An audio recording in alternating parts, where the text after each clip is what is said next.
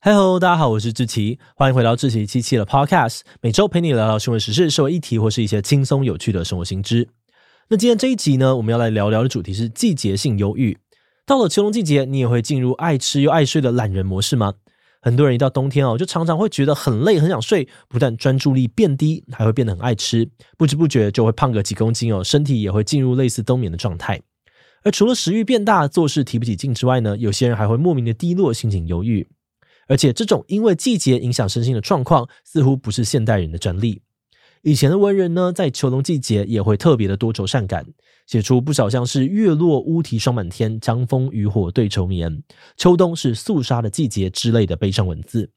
到底是什么原因让我们的情绪会受到季节交替的影响？难道这就是传说中的冬季忧郁吗？如果真的遇到了，又该怎么办呢？今天就让我们一起来聊聊季节性忧郁吧。不过，在进入今天的节目之前，先让我们进一段工商服务时间。你是否跟我一样有减重复胖的惨痛经验呢？先别气馁，我和减重名医宋彦仁一起推出了外食减重学线上课程，会带你根据体质避开复胖地雷，让好不容易瘦下来的你，不再因为三餐外食、没空运动等等的原因，让体重回到原点。课程首先会带你掌握外食判断指南，一眼就能够根据食材类型与烹调方法来找到好吃、便利又能够瘦的日常外食。那如果想要杜绝复胖，那就一定要认识影响减重成效最关键的荷尔蒙体质。根据体质调整作息与饮食来减重，就不用勉强自己疯狂运动、节食挨饿，更不用担心一旦松懈就迅速的膨胀复胖。现在这堂外食减重学线上课程已经突破两千人购买了，想要透过外食减重的你，千万别落单啦！趁课程上线前入手，都能够享有超值优惠，搭配我的专属折扣码七七 COVID，还能够再折两百元。越早买越划算，赶快一起加入吧！好的，那今天的工商服务时间就到这边，我们就开始进入节目的正题吧。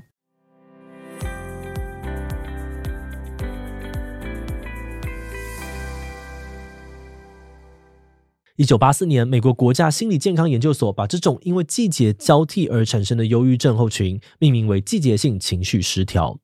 顾名思义哦，它是一种会随着季节转换出现跟消失的忧郁类型。而且好巧不巧，它的英文缩写呢刚好是 SAD，因此呢，大部分的中文使用者都会把它翻译成是季节性忧郁。专家认为呢，季节性忧郁的主要成因是因为季节交替的时候，日照时间也会跟着改变，进而影响人体的生理机制，引发不同程度的情绪症状。那虽然说有少部分的患者会特别在夏天的时候出现像是情绪焦虑啊，或者是这个食欲降低的状况，但是目前大多数的患者都比较容易在冬天出现忧郁症状。所以，我们这一集呢，主要会介绍秋冬季节所引发的季节性忧郁，或称为是冬季忧郁。好的，那在讨论之前呢，我们得先从影响人类情绪的机制开始说起。首先哦，在我们的大脑当中，主要有四种激素会影响我们的情绪。这四种激素分别是：一，因为达成某项成就而会感到兴奋的多巴胺；二，受伤时呢，会缓解我们疼痛的脑内啡；三，谈恋爱时呢，会带来亲密感的催产素。以及四，让你感到有自信、心情稳定的血清素，其中的血清素呢，更被俗称为是快乐荷尔蒙，负责调控我们的情绪跟自律神经的平衡。而让体内产生血清素的机制，又跟阳光息息相关。因为晒太阳呢，有助于我们产生血清素，所以如果是在秋冬季节，太阳更晚出现又更早下山，人体的血清素分泌就会比较不稳定，特别容易诱发季节性忧郁。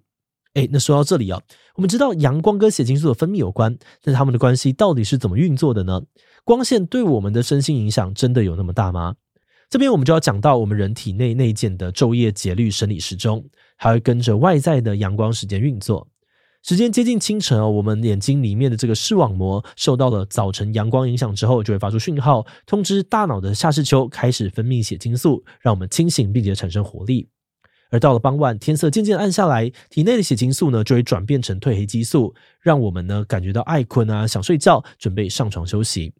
直到隔天的早晨，身体感应到光线之后呢，褪黑激素就会消退，然后再开始一次新的循环。所以在某种程度上面呢，太阳就像是在控制我们的身体清醒或者想睡的指挥官，而我们的生理时钟会比地球时钟一天二十四小时还要稍微的长一些些，必须要透过晒太阳来校正。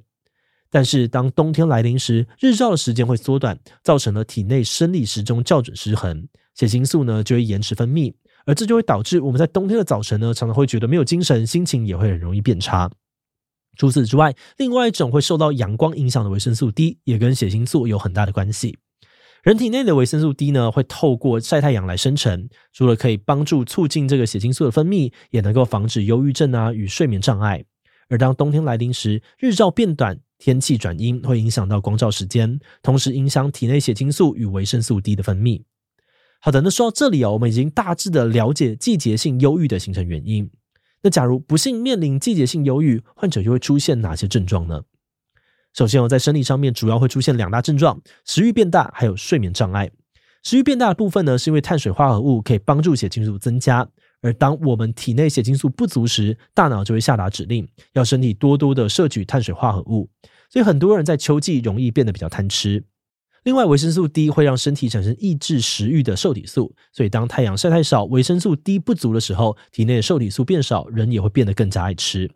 而至于睡眠障碍，是因为血清素在太阳下山啊、天色转暗之后会转变成褪黑激素，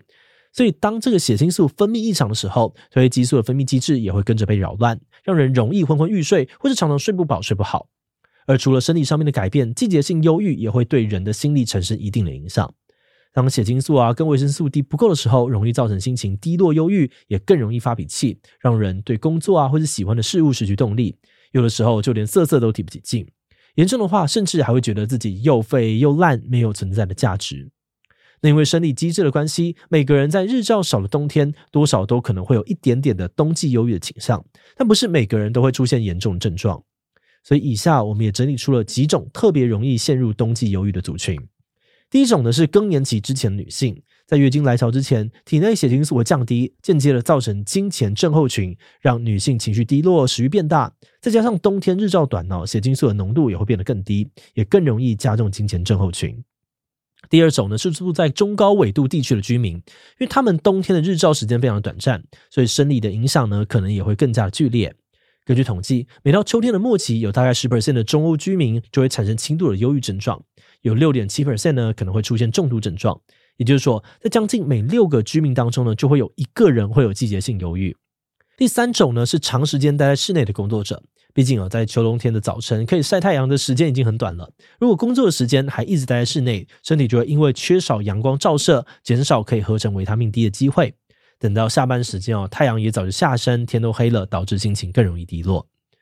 嗯，不过就现实面来说，很多人呢，就是得长时间待在室内工作啊。那这样说起来，很多人都可能陷入季节性忧郁的阴影。我们有没有什么方法可以预防或是改善呢？以下就是我们整理出来目前专家最常提出的六种解法，给你做个参考。方法一呢是加强自然的日照，把握午休的时间晒个十到十五分钟的太阳，让身体合成维他命 D，保持身体的健康，心情更愉快。